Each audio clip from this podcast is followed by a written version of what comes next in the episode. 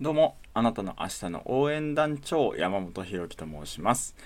この音声配信はあなたの明日が光り輝くように、そんな願いを込めて発信させていただいております。いつも聞いていただいているあなた、本当に支えになっています。いつもありがとうございます。今日初めて聞いていただいているあなた、あなたが明日からも聞いていただけるように、今日頑張って話をしたいと思います。よろしくお願いします。今日、ちょっと冒頭にね、あの鼻をすするような音聞こえたかもしれませんが、えー自分の息子が友情出演させていただいております。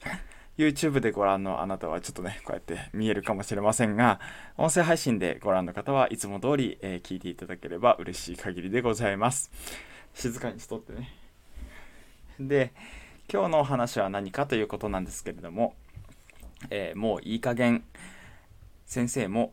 勉強自体に意味がないことは認めようよという話をしたいと思います。この、えーもういい加減っていう話なんですけれども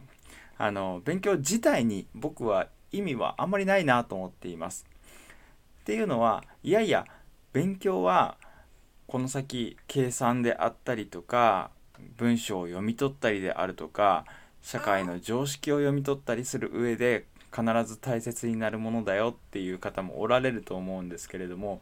確かにそういう側面があって義務教育っていうものがあの人間のねというか日本人の基礎的な学力を上げることにはすごくあの貢献していただいてると思うしその点小学校中学校、えー教員をやられてる方全員に本当に感謝なんですけれどもでも勉強自体に意味があるのかなっていうことで例えば、えー分数の割り算は、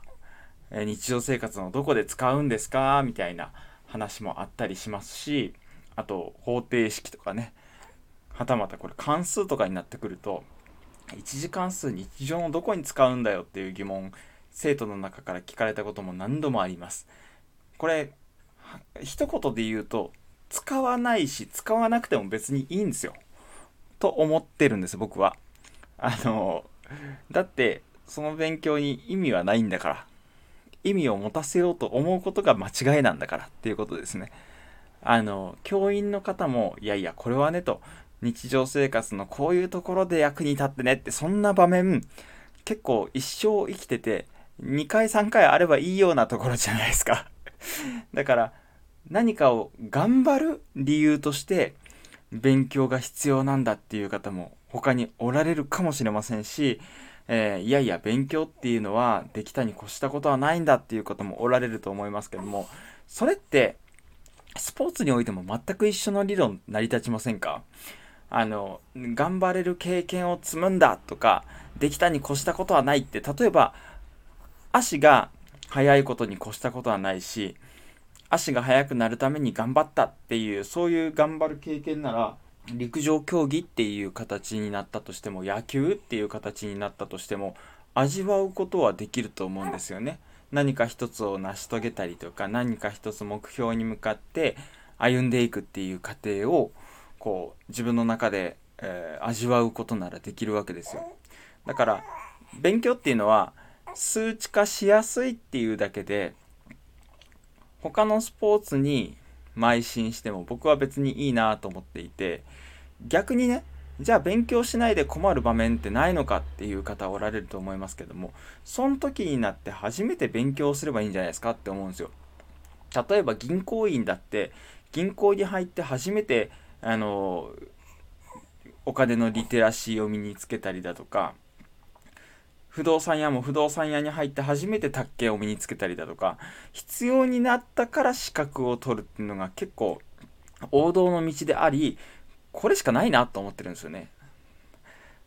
えっ、と税理士にもならない人が税理士資格を一生懸命勉強して税理士資格取りました15年かかりましたとかって言って税理士にならなかったらこれって何の意味があったのっていうこれとあのいや今の話は大げさかもしれませんが 大学の勉強とか高校の勉強とかも全く同じような理屈がなんかえー無力感というか全く同じような無力感今まで何やってたんだろう俺みたいなそんな無力感が感じられるような気がしてならないんですよね。だから必要な時にその知識を身につけたりとかそのために一つ一つ身につけていけばいいものであって別にあればあるで越したことはない困ることはないんですけれどもだからあの勉強っていうのはね脳みそってもう死ぬまで学び続けられますからあの自分の学びたいこととか好きなことを追求する上で必要な知識っていうものはずっと学び続ければいいと思いますけれども先生自身もですねこれ勉強自体に意味があるぞっていうふうに何て言うか言うことがすごく苦しくなっちゃってるしその嘘に当たるものはあの生徒との信頼関係を崩す第一歩にもなっちゃってるんじゃないかなみたいに思ったりするんですよね。もちろん信頼関係ができててその先生の言うことは何でも信じるっていう生徒がいたら子供がいればですねえー、その話は信じると思うし何の根拠もなくあそうなんだ頑張らなきゃ勉強って思えると思うんですけれども、えー、そういう何て言うかな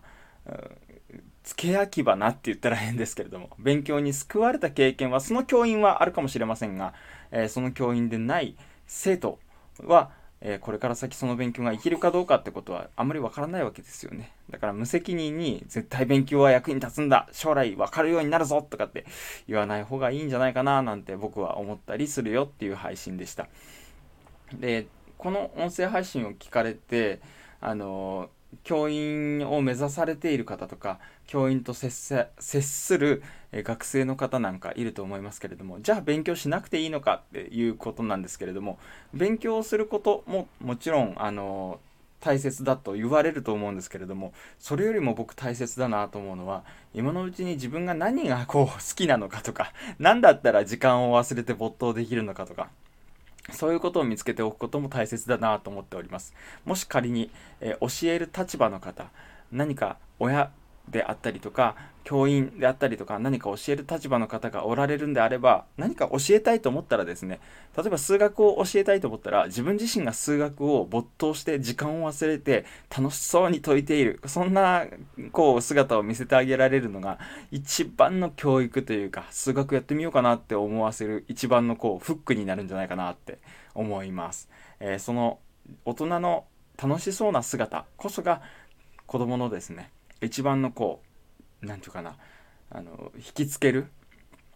ものになるんじゃないかななんて思っておりますので勉強しなさいとか勉強は役に立つんだっていうふうに言葉で、えー、言うこともまあまあそういう手段しかないのであれば仕方ないのかもしれませんがそれが何の役に立つのかって言ったらもう答えられませんからね多くの大人は。しかし僕もあのもう行き着く先は勉強自体に意味はないんじゃないかっていう結論になっております。えー、またですね、この話があなたの明日につながればいいなと思っております。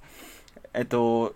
腹を割って話すっていうことがまず一つかなと思います。勉強ってあんまり意味ねえぞと、それ自体に。好きなこと見つけることの方が大事だぞと。今日の話はそんな感じです。それではあなたの明日の応援団長山本博樹でした。あなたの明日に糧になりますでしょうか？ということで、また明日。拜拜。